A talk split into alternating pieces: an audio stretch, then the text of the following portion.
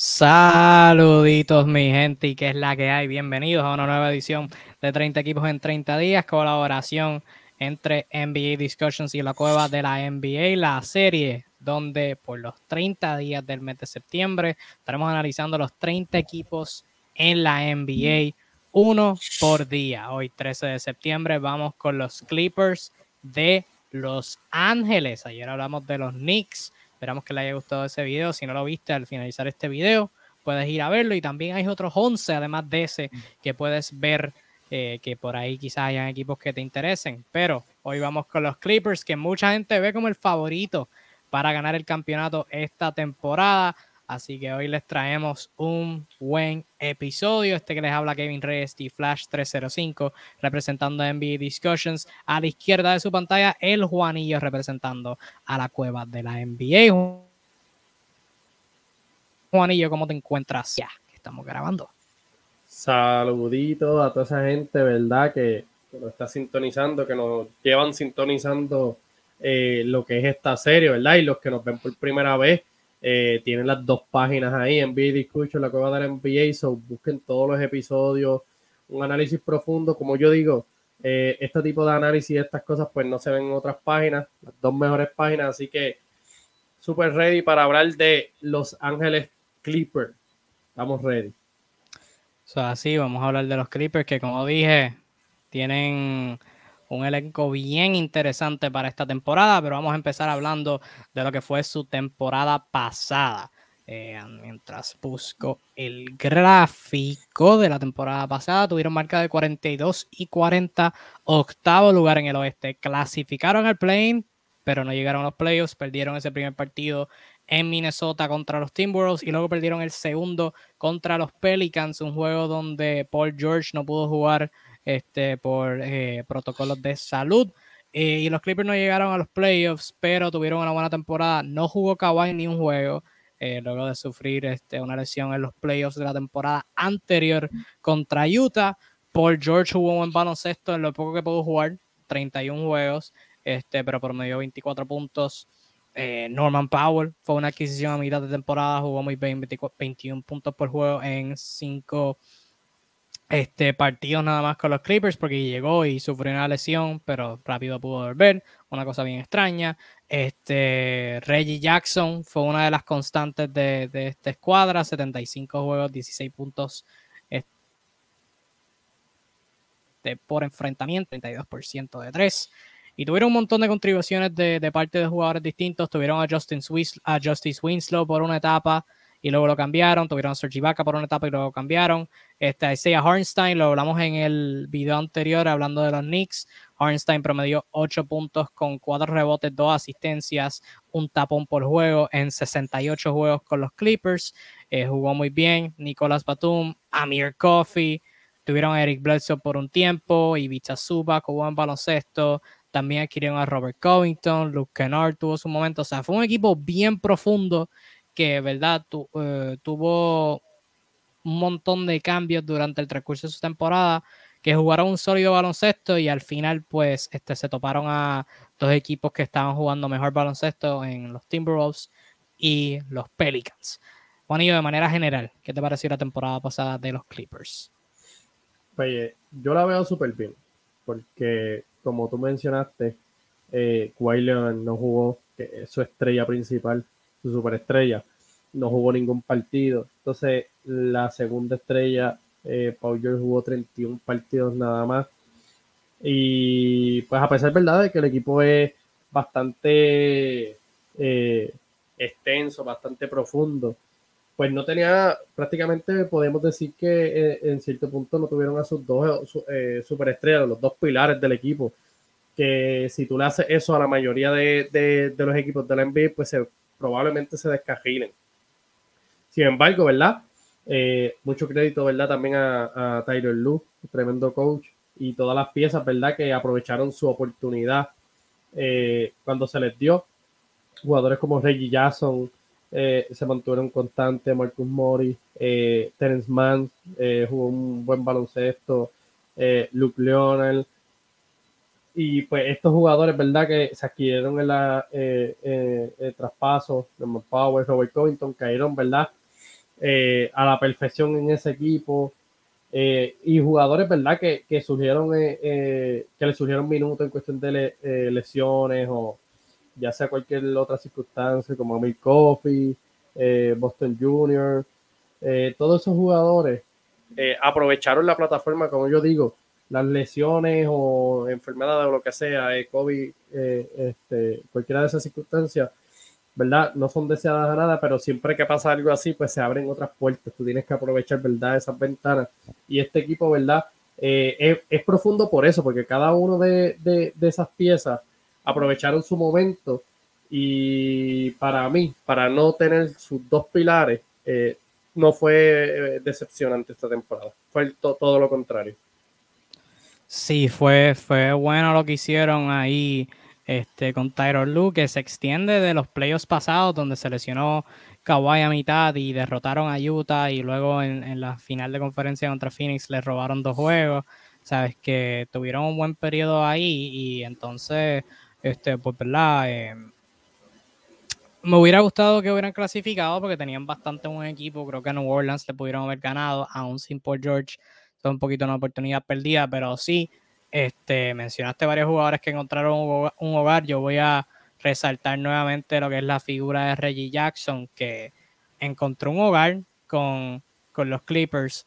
Era alguien que antes de esto, pues, este, su tiempo en la NBA quizás estaba contado ya. Em, tuvo un tiempo con Detroit. Este, ya después de eso, pues, antes de que los Clippers tomaran una oportunidad con él, pues su tiempo en la NBA no se veía, no se veía largo y él mismo lo dijo eh, luego de, la postemporada con, con ellos que perdieron contra Utah. Este, estaba teniendo un montón de lesiones. Eh, cuando estaba saludable, pues obviamente no, estaba jugando el mejor baloncesto. Pero ya ahora, pues ya está firmado a, un buen contrato, es agente libre esta, esta próxima, este verano que viene ahora pero creo que se ha ganado un lugar en la liga y creo que puede tener una contribución en cualquier equipo que sea ahora. Este, y un montón de jugadores que tuvieron esa oportunidad. Samir Coffey tuvo su momento, Nick Batum tuvo su momento, eh, Terrence Mann tuvo su momento, Norman Powell tuvo su momento, Brandon Boston Jr. tuvo su momento. O sea que fue un montón de jugadores que contribuyeron de maneras distintas. Yo creo que esa es la, la, la muestra más clara de que tienes un equipo profundo que en distintos puntos tienes a distintos jugadores brillando. O sea, no siempre es el mismo. Obviamente quisieras que haya una constante, que haya una, una estrella que pueda brillar consistentemente, pero si tienes, como tú mencionaste, por George afuera en distintos puntos de la temporada, Kawhi no te jugó ni un juego, esos son los jugadores a los, por los que, con los que estás construyendo un equipo campeón, pues que aún así pueda jugar un buen baloncesto y que hayan podido llegar al plane aún sin ellos, yo creo que es una muestra eh, bien, bien, bien positiva este, para, los Clippers. Viendo a ver lo que, lo que hicieron esta temporada muerta para mejorar eso. Hicieron varias, varias adiciones interesantes. Eh, la más notable de ellas es la adquisición de John Wall, que compró su contrato con los Rockets, se tomó 7 millones de descuento y esos 7 millones anuales los Clippers te van a estar pagando ahora. Así que tremendo genio es Rich Paul. En el draft añadieron a Musa Diabate. En agencia libre retuvieron a Ibiza Subak, que le rechazaron su opción de equipo y lo firmaron una extensión. Amir Coffee en agencia libre. Y Nick Batum igual, este, que rechazó su opción de jugador y lo firmaron a un nuevo contrato de dos temporadas. Igual este, firmaron a Robert Covington a una extensión. Y el único jugador notable que perdieron fue Isaiah Hornstein, que lo hablamos el, el video de ayer, que firmó con los Knicks en un contrato de dos años. Pero, o sea, los Creepers tenían un equipo profundo y le añadieron aún más a su profundidad y retuvieron su profundidad. Eh, fue una excelente agencia libre para, para ellos dentro de lo que podían hacer, porque no, no tienen el mayor espacio salarial del mundo. Eh, de manera general, tú compartes este pensar, ¿tienes algo que añadir sobre la, temporada muerta que crees, que tuvieron los Clippers?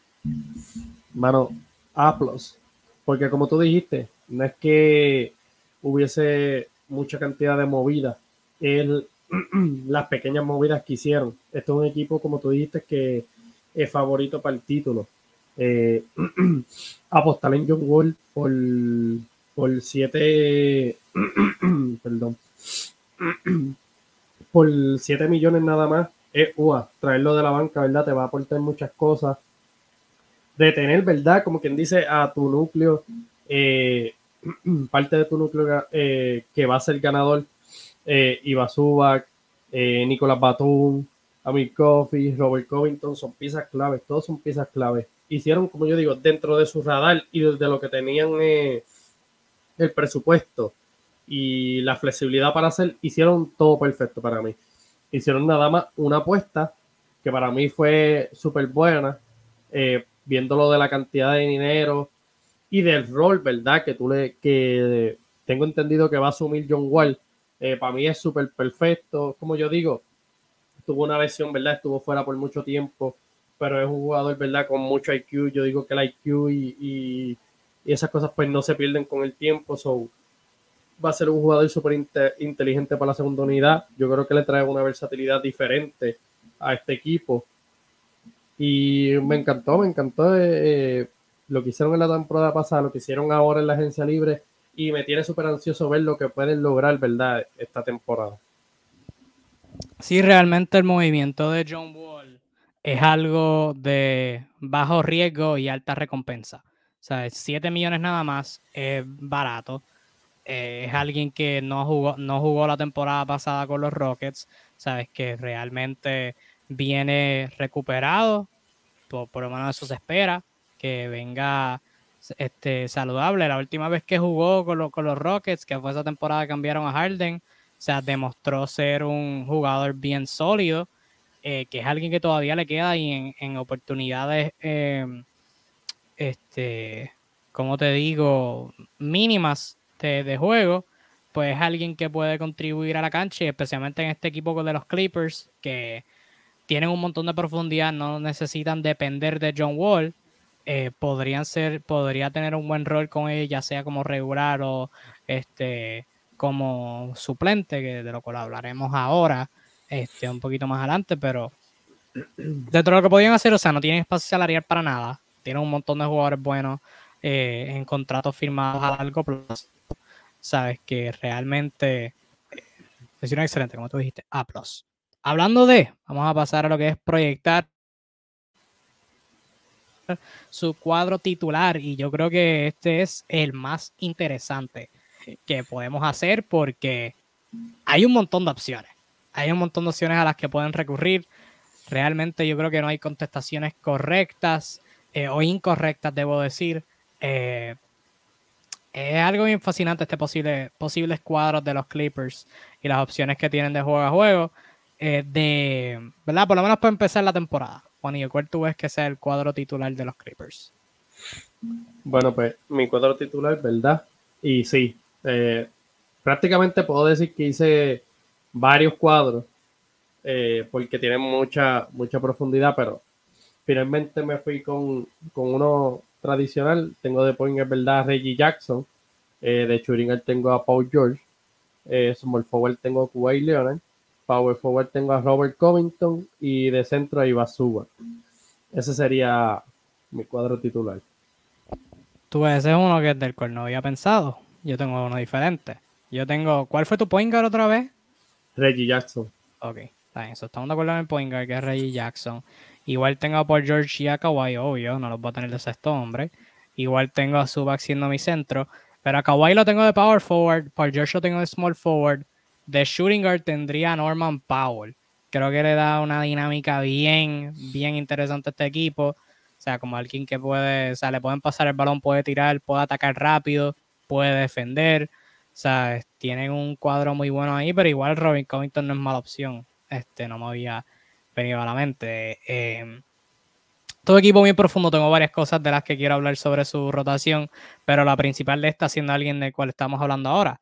Este, y ambos tenemos de banca, John Wall, que idealmente, o sea, en su pick fue un All-Star, obviamente, ahora pues, la dinámica es bien distinta, pero ¿cuál tú crees, cómo tú crees que los Clippers deben usar a John Wall? Porque yo creo que es un fit bien interesante en el sentido de que John Wall no es un tanto tirador, eh, que quizás al lado de Kawhi por George pues se puede ver un poquito complicado, pero puede anotar uno que otro triple. Con el balón tiene esos momentos donde puedes usar su rapidez para su ventaja, y atacar un pick and roll. Este, puede involucrar a sus compañeros, es un muy buen pasador, es un sólido defensor en su posición. Eh, y creo que puede traer una dinámica interesante al equipo como sexto hombre liderando esa segunda unidad. ¿Tú cómo crees que los Clippers deberían usar a John Wall a lo largo de esta temporada? Bueno, yo, yo los tengo así mismo, eh, cargando la segunda unidad de sexto hombre, llevando la verdad. Eh, como tú dijiste, no es, un no es el mejor tirador, pero sí, eh, él la puede meter. tengo entendido, ¿verdad? Que dentro del enfoque de la temporada y del equipo, él debe saber que pues tiene que enfocarse también en, en, tirar, mejorar su tiro a distancia eh, por lo menos ser lo más eficiente que pueda, ¿verdad? Para en, cierta, en ciertos puntos de una serie de playoffs o algo, ¿verdad? Que es la habilidad, la rapidez de John Wall eh, sea útil, ¿verdad? Pues por lo menos si es eficiente en la línea de tres, pues puede jugar junto a Kuwait y George, ¿verdad? Y no verse complicado.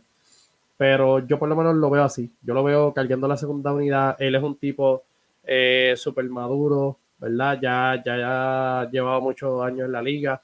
Es un tipo súper bueno en ambos lados de la cancha.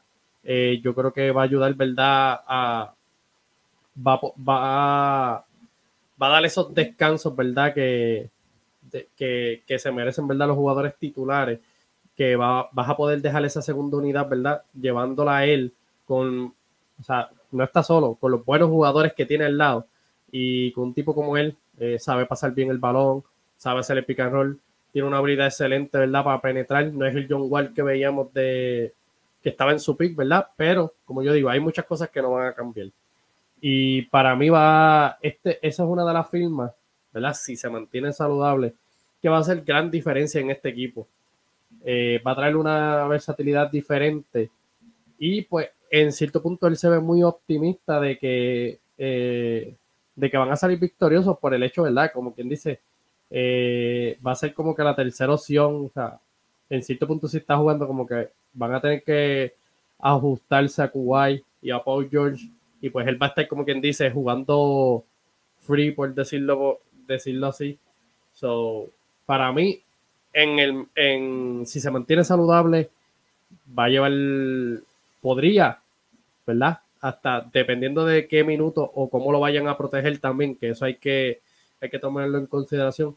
Pero si llegara a jugar más de, no sé, 65, 66 juegos por ahí, podríamos estar hablando de uno de los candidatos del sexto hombre del año. Así yo lo tendría, por lo menos, en mi visión. Sí, estoy de acuerdo, estoy de acuerdo. No, no necesitan de él. O sea, no necesitan que sea titular. Que si le gana el trabajo a Reggie Jackson durante la temporada, puede ser. Puede ser, no descarto que, que hagan un cambio en esa alineación, pero por lo menos al principio de la temporada creo que idealmente quieres a John Wall de sexto hombre. Otro jugador que me parece bien fascinante, eh, su posible error en este equipo, es Marcus Morris. Porque Marcus Morris llegó hace dos temporadas, a mitad de la temporada, viniendo de los Knicks, estaba jugando casi como un All-Star con los Knicks. Y vino y es este jugador que le puedes dar el balón y te puede conseguir un tiro. Sea, necesita un tiro incómodo, la puedes dar y él te lo va a conseguir. O sea, va a tomar un tiro defendido este, y, puede, puede anotarlo.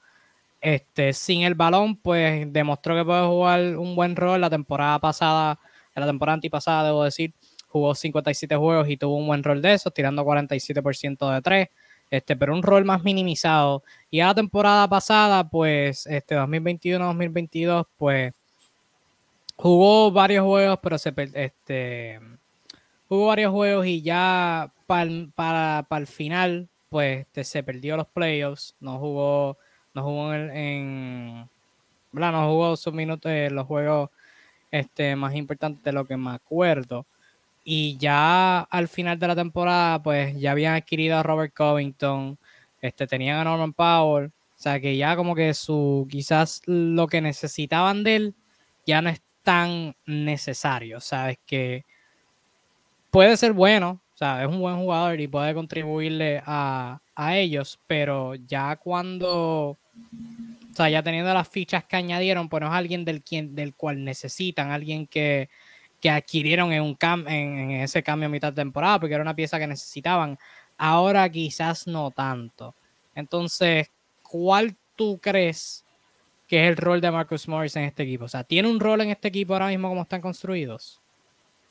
Yo tengo entendido que, que sí. No, no, no, no sé si de manera constante, pero es como tú dices, es un tipo que tú sabes que en ciertos puntos del juego tú le puedes dar la bola y meterte canastos importantes. Yo creo que sí puede, ahora el equipo es más profundo, su rol eh, va a ser minimizado, eh, pero yo creo que de la banca te puede dar minutos de calidad y como, como yo te digo, aquí va a tener minutos, en la temporada aquí va a haber mucho descanso, yo creo que el equipo está bastante profundo como para que todos los, todos los jugadores, ¿verdad?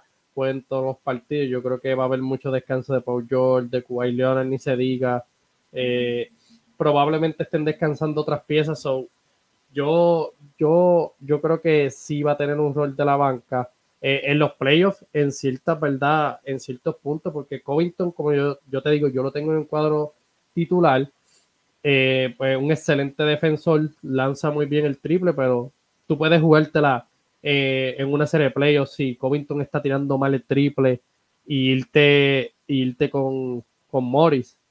Y pues Morris es un tirador más eficiente. Yo creo que te puede dar diferentes versatilidades en, este equipo de, los Clippers. So, yo por lo menos sí le veo un rol.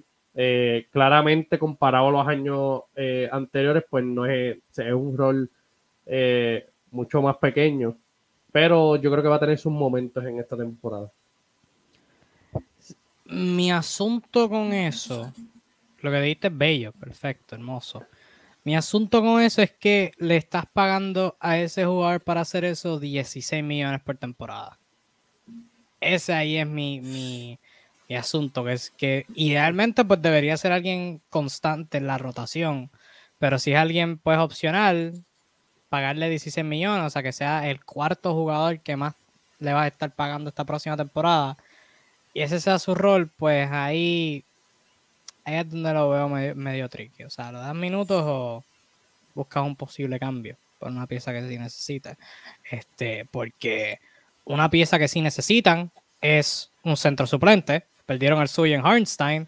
Ahora mismo yo lo proyecto y si ponemos en mi proyección, o sea, su centro suplente sería Robert Covington, porque no, literalmente no hay más nada. Es Covington o Marcus Morris o Batum. O sea, y demostraron que en los playoffs contra Utah pueden jugar sin centro, pero durante el largo de una temporada de 82 juegos no creo que eso sea lo más inteligente. Eh, echándose a un lado, ¿qué reservas tú crees que son parte de la rotación, al menos inicialmente? Porque diciéndote jugadores que pueden ser consistentes en una rotación. Tienes a los cinco titulares. Tienes a John Wall, Luke Kennard, Nicolas Batum, Marcus Morris, este, Robert Covington o Norman Powell en tu caso, eh, Terrence Mann, Brandon Boston y Amir Coffey. O sea que ahí tienes 13 jugadores. Y obviamente tú no puedes tener una rotación de 13 jugadores, o sea, lo puedes tener, pero si estás jugando un jugador 5 minutos después lo sientas, pues no, no es ideal. O sea, es que, ¿qué jugadores tú ves como que formando parte de la rotación, al menos inicialmente, al principio de la temporada? Bueno, los más preparados ahora mismo. Como digo, aquí para mí, como tú mencionaste al principio, no hay eh, respuestas erróneas porque esto es un equipo tan profundo que hay tantas vías por las cuales irse. Y pues ahora mismo yo me iría, ¿ves? Los Luke han demostrado eh, bastante, tienen que ser parte de la rotación. Marcus Mori de la banca, como dije, además de ser de los más pagados, eh, yo creo que su tiro y, su habilidad va a ser útil. Norman Powell. Eh, ya, ya los jugadores, ¿verdad? Que se estarían jugando las posiciones. Sería Amir Coffey, Terence Mann, Brandon Boston Jr. Y yo en ese caso, de, de, mencionarle esos tres, yo me iría más por Terence Mann. del más preparado, ¿verdad? Ahora mismo, ahora, como mencioné anteriormente, este equipo es un equipo profundo y que van a van aquí va a haber descanso extra. So, a mí no me sorprende que todos los jugadores que mencionaste tengan minutos. Eh, no de manera constante, ¿verdad? Pero yo creo que en cierto punto van a tener la oportunidad de desenvolverse, ya sea para, ¿verdad? Para cambiarlos o para que sean parte de la rotación, porque tú mismo dijiste, hay 13 jugadores que, son, que pueden ser parte de una rotación. Claramente tú no puedes tener una rotación de 13. Y más en los playoffs, los playoffs se acortan a 8, 8 jugadores, que eso es menos aún. So, aquí hay tantas vías eh, para irse. Este es el equipo más, se podría decir, más profundo que hay. Por eso mucha gente los tiene favoritos.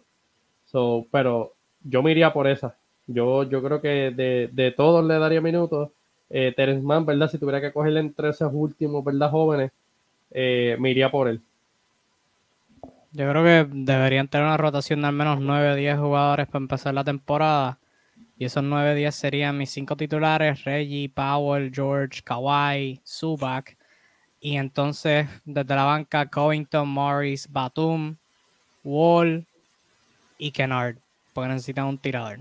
Yo creo que si, o sea, la cosa es que de todos esos 10 jugadores, de todos los jugadores que tienen, todos los jugadores de rotación que hemos nombrado, Kennard es el único que no defiende. Y de los demás, quizás Amir Coffey, Terrence Mann y Robert Covington y Zubac son los únicos que no pueden crear su propio tiro. O sea, pero tienes a Reggie que puede crear tiros, John Wall puede crear tiros, Norman Powell puede crear tiros, PG Kawhi pueden crear tiros, Marcus Morris puede crear un tiro. Batum, ok, añado Batum a esa lista. Pero fuera, y hasta el mismo Luke Kennard puede crear un tiro. O sea, que tiene un montón de jugadores versátiles en ambos lados de la cancha. O sea, que no es un asunto de que tienes un montón de jugadores, pero ninguno defiende, ni tampoco que tienen demasiados defensores. O sea, son un montón de jugadores que pueden contribuir en ambos lados de la cancha.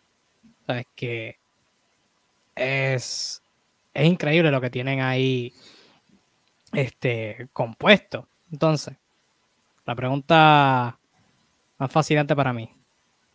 Creo que te la, hice con Lakers. Te la con los Clippers nuevamente. ¿Cuál es su mejor cuadro? ¿Cuál son ¿Cuál es la mejor combinación de cinco jugadores que pueden poner en cancha? La mejor, mira, para mí, el mejor cuadro para ellos, por lo que he visto, es un small ball.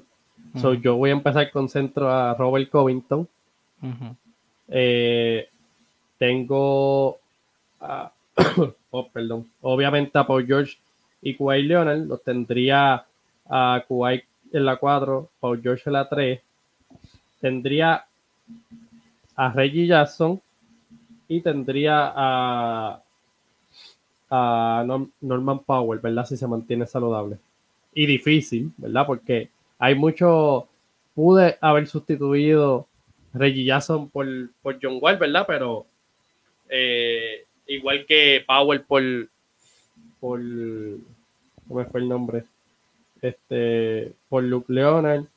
So, pero ese, ese sería el cuadro. Yo creo que, que, que sería un cuadro versátil donde todos, ¿verdad? Eh, lanzan el triple, todos defienden súper bien. So, estaría, estaría bastante interesante. ¿Cuál es el tuyo? Mm, tú me hablas a mí de versátil. Yo me voy con un cuadro el cuadro que le llamo los cinco aleros de la muerte. Tú pones esos cinco aleros en cancha y si tú eres el oponente, lo único que te queda es orar. Tu hora de que puedas tener un buen tiro y tu hora que los puedas parar. Mi cuadro sería Norman Powell, Paul George, Kawhi Leonard, Robert Covington y Batum. No, ponga cualquiera de centro, ponga cualquiera de point guard Paul George y Kawhi van a estar manejando el balón. Powell en una esquina, Batum en otra y Covington más o menos por, por los laterales. Sucio difícil. Sucio difícil para eso. Y en defensa, los cinco defienden, los cinco pueden ser switch uno con el otro. Este, Covington tiene brazos largos, Kawhi tiene las manos más, más grandes en la historia de la humanidad. Paul George tiene brazos largos, Norman Powell puede defender, Batum igual puede defender. Este, muy buena suerte. Igual puedes poner a Morris ahí en, esa posición, en una posición. Pueden poner a Terrence Mann en una posición. Puedes poner a Zubac de centro y tener a cualquiera de los otros, a cualquiera de los demás aleros de, este, rodeándolo. O sea, puedes hacer cualquier tipo de cosa que te dé la gana. Sea, este, Tyron Lu, tú lo, mencionaste, ah, tú lo mencionaste ahorita, que es uno de los mejores dirigentes de la liga y él tiene todas, todos estos juguetes con los que puede jugar y los que puede maniobrar.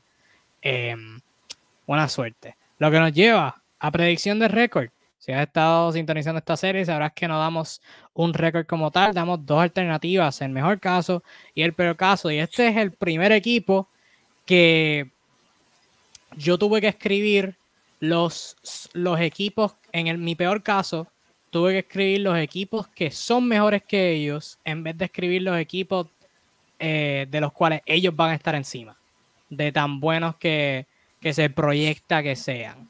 Así que con esa línea, Juanillo, ¿cuál sería el mejor y peor caso de los Clippers? En el mejor caso, los tengo primeros en la conferencia y campeones de la NBA.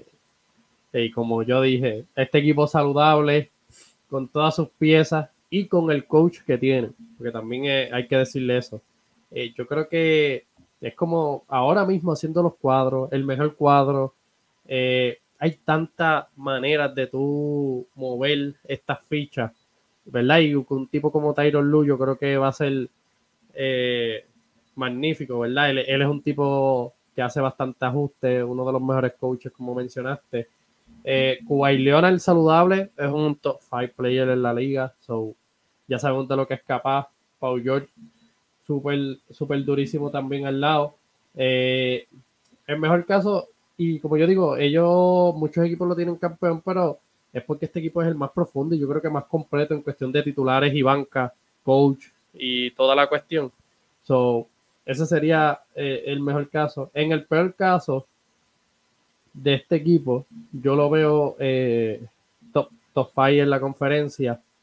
Eh, yo lo veo top five, pero llegando prácticamente, si ese es el caso, los veo eh, eliminándose en semifinales, poniendo, ¿verdad? En esas circunstancias que Kuwait no vuelva al mismo nivel, las lesiones afecten y que la cuestión del fit, a lo mejor John Wall no, no pegue en, ese lapso. Pero los tengo competitivos. En el peor de su caso, los tengo pasando semifinales. So, así de profundo y de bueno veo este equipo. En ese caso que terminen quinto, ¿quién, ¿quiénes terminarían por encima de ellos? Tengo a Golden State. Tengo a, Golden State, a Phoenix a Memphis Grizzlies. Tengo a. Se me perdió. Faltaría uno. A, se me perdió, se me perdió. Ah, y tengo a los Denver Nuggets. Ok, estamos casi iguales, 99.9% iguales. En el mejor caso, obviamente, hay que tener los primeros. Yo no me fui al, paso extra de predecir sus playoffs, porque ahí es un escenario completamente distinto. Este, yo me limité a temporada regular primero. Obviamente, todo el mundo se mantiene saludable, tiene una profundidad increíble, gana más de 60 juegos, son el mejor equipo en el oeste. Eh, en el peor caso, igual los tengo 5 Igual tendría Golden State, Phoenix y a Memphis mejor que ellos, pero mi cuarto equipo sería Dallas y no Denver. Este, Denver lo hablaremos después, pero Denver no estoy tan confiado en Denver. Este, con el aspecto que tienen de lesiones, pero sobre ellos lo hablaremos el 21 de septiembre. Así que pendientes para eso. Pasando a predicciones para esta temporada. Yo tengo un par de preguntitas aquí. La primera primera siendo yo creo que la más clave que va a decidir su fortuna, la que va a decidir este, su destino. ¿Cómo crees que los Clippers deben manejar a Kawhi y a Paul George? O sea, sabemos que el load management ha sido la historia de, moda con ellos, con Kawhi y Paul George. Este, ¿Tú crees que deben jugar fuerte lo más posible, considerando que se han perdido un montón de juegos? Kawhi no jugó la temporada pasada. ¿O crees que sí, igual jueguen fuertes, pero que se tomen sus 12 a 15, quizás más, este, jueguitos de descanso para mantenerlos frescos para los playoffs. Sí, así de sencillo. Yo no, yo no los pondría a jugar back to back. Así de fácil. Eh, como yo digo, este equipo está súper súper profundo que no importa. O sea, este equipo claramente va a competir por el campeonato si se mantiene saludable. So que para mí no importa eh, la posición en que llegue, es que lleguen saludables. esa es la meta de los Clippers ahora mismo. Es como que Kawhi Leonard, no importa ¿verdad? cuántos juegos se pierda por George, pero yo quiero que en playoffs estén ustedes dos, porque han, han, tenido verdad la mala suerte que o se lesionan en playoffs o como el como, como este año que no Paul George pues, no terminó jugando el juego importante, ¿verdad? Y esa, esa debe ser la clave de Clipper.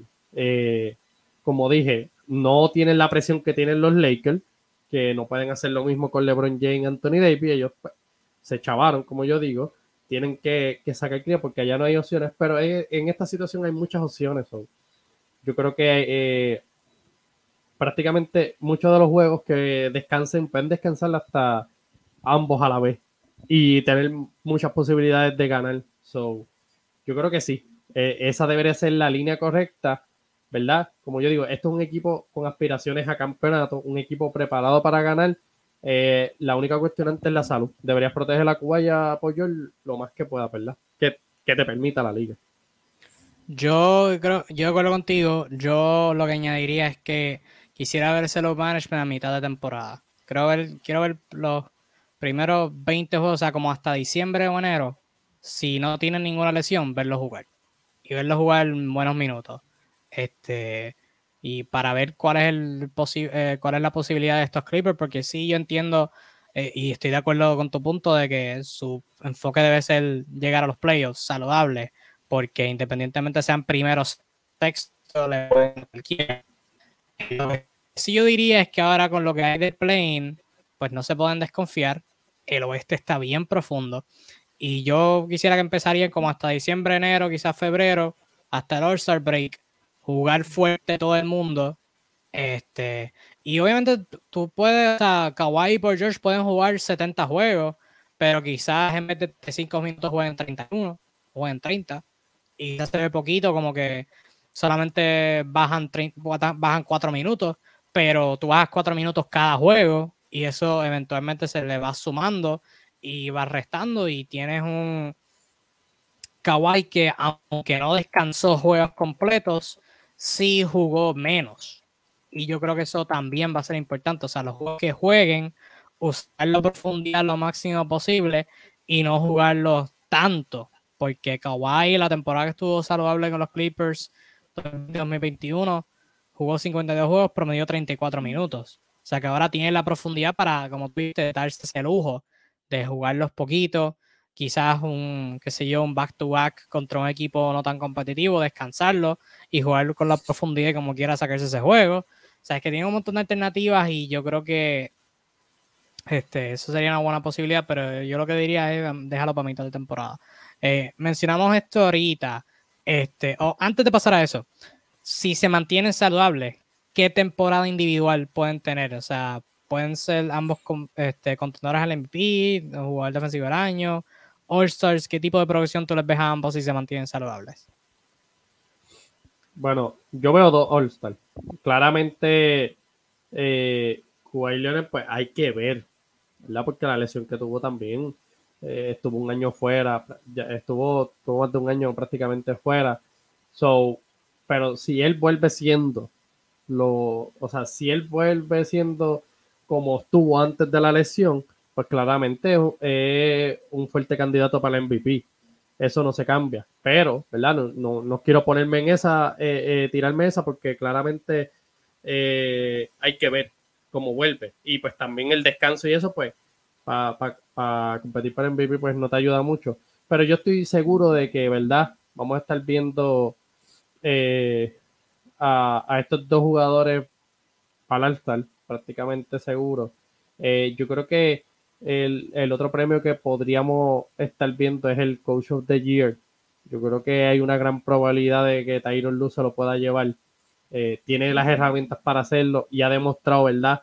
En veces anteriores con menos equipos, ¿verdad? Hacer cosas sorprendentes. Ha visto súper duro en las playoffs haciendo ajustes. aunque hay una gran probabilidad de que ese premio, ¿verdad? Pueda estar en las manos de él, dependiendo, ¿verdad? de cómo se dé la temporada. Sí, sí, yo creo que Kawhi especialmente, o sea, yo creo que el mínimo es All-Star. Este, para ambos. Y si Kawhi se mantiene saludable, o sea, si ambos se mantienen saludables, juegan más de 65 juegos, pueden estar en la competencia para MVP. O sea, va a ser una, una competencia interesante, porque obviamente cuando tienes a dos jugadores del mismo equipo, uno le resta al otro porque dice, ah, tiene un candidato MVP en tu equipo, pero van a tener una buena competencia. Este, Kawhi, obviamente, siempre está de discusión para jugar defensivo del año, un World Defensive Team. Paul George podría estar en la contienda por un World Defensive Team. O sea, el cielo es el límite si ambos se mantienen saludables. Por eso yo digo, deja el load management más a mitad de temporada.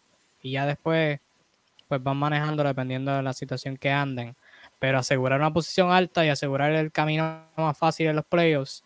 Y si se mantiene individual, o sea, Kawhi puede regresar a su a su marca habitual de sus 24 o 25, quizás más puntos por juego.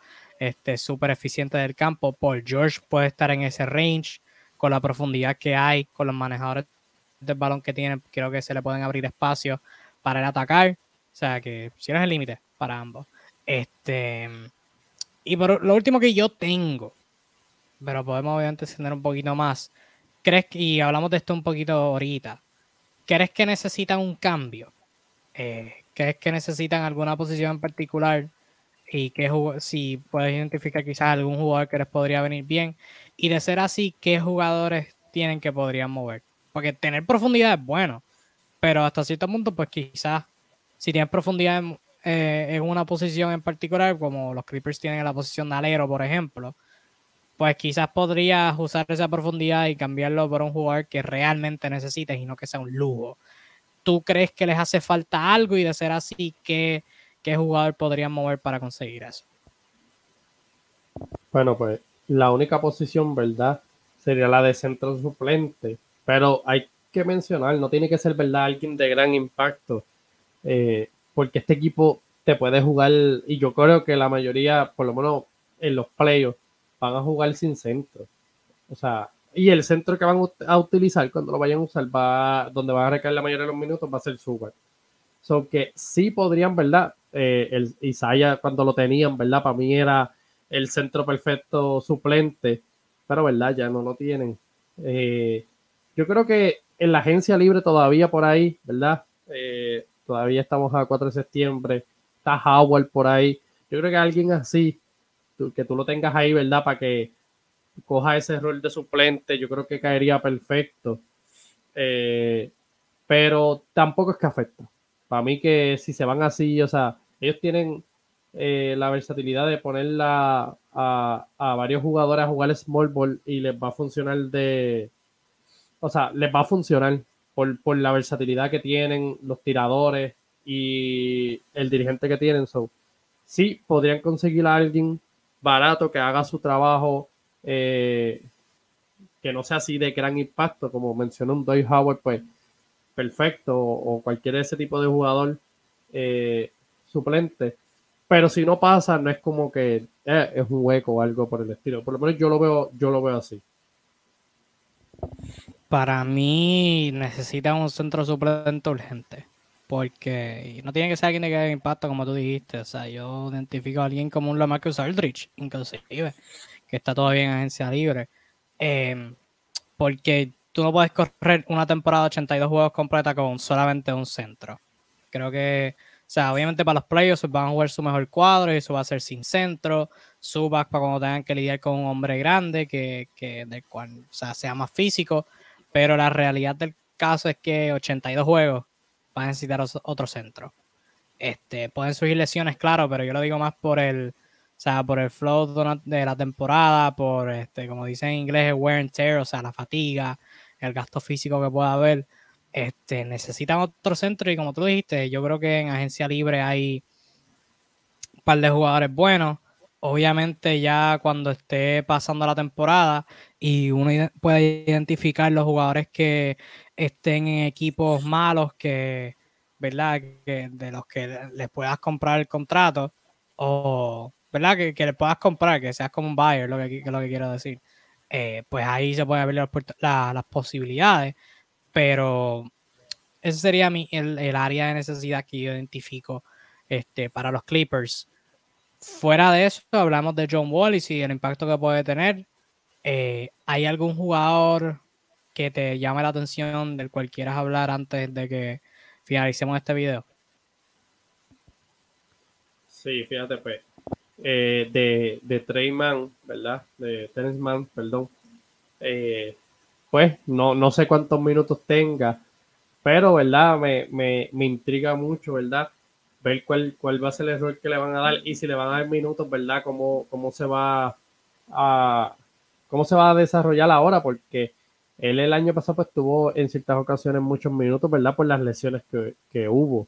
Pero la realidad es que si el equipo está saludable, como te dije, él, él podría ser, él es el jugador ahora mismo, se podría decir el jugador número 11 porque hasta Nicolás Batón eh, eh, yo lo pondría, ¿verdad?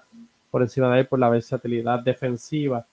Quisiera ver, ¿verdad? Eh, pero quisiera ver cuando le, cuando le den descanso a los demás, ¿verdad? Cómo, cómo se, se cómo, cómo se, cómo luce, ¿verdad? Sin tener minutos consistentes como los tuvo en la temporada pasada. Yo no sé, no, no lo veo con Terrence Mann. No como que me llama la atención así tan, tan wow. O sea, sé que tú, tú lo acabas de decir, hay un montón de gente que pues le gusta su juego. Yo no lo veo tanto. Seguro que yo prefiero como que todos los veteranos jugar por encima de él. Este, pero sí es un equipo bien, bien interesante. Yo, el, el alero que más, a mí me gusta más Amir Coffee que Terrence Mann. Samir Coffee yo lo vi teniendo un montón de buenos momentos la temporada pasada, o sea, como tirador, creando con el balón en sus manos, en nuestro YouTube, en el YouTube de NBA, que un video que hice sobre un jugador creo que contra Indiana, y el tipo, y la producción que tuvo, y el rol que tuvo, y yo creo que tarde la temporada, con, aún con los Clippers saludables, o sea, este, lo vi como alguien que podía tener minutos, o sea, que si a alguien le tiene que dar minutos, yo creo que sería más Amir Coffee, Amán, como que personalmente, pues no, no lo veo tanto.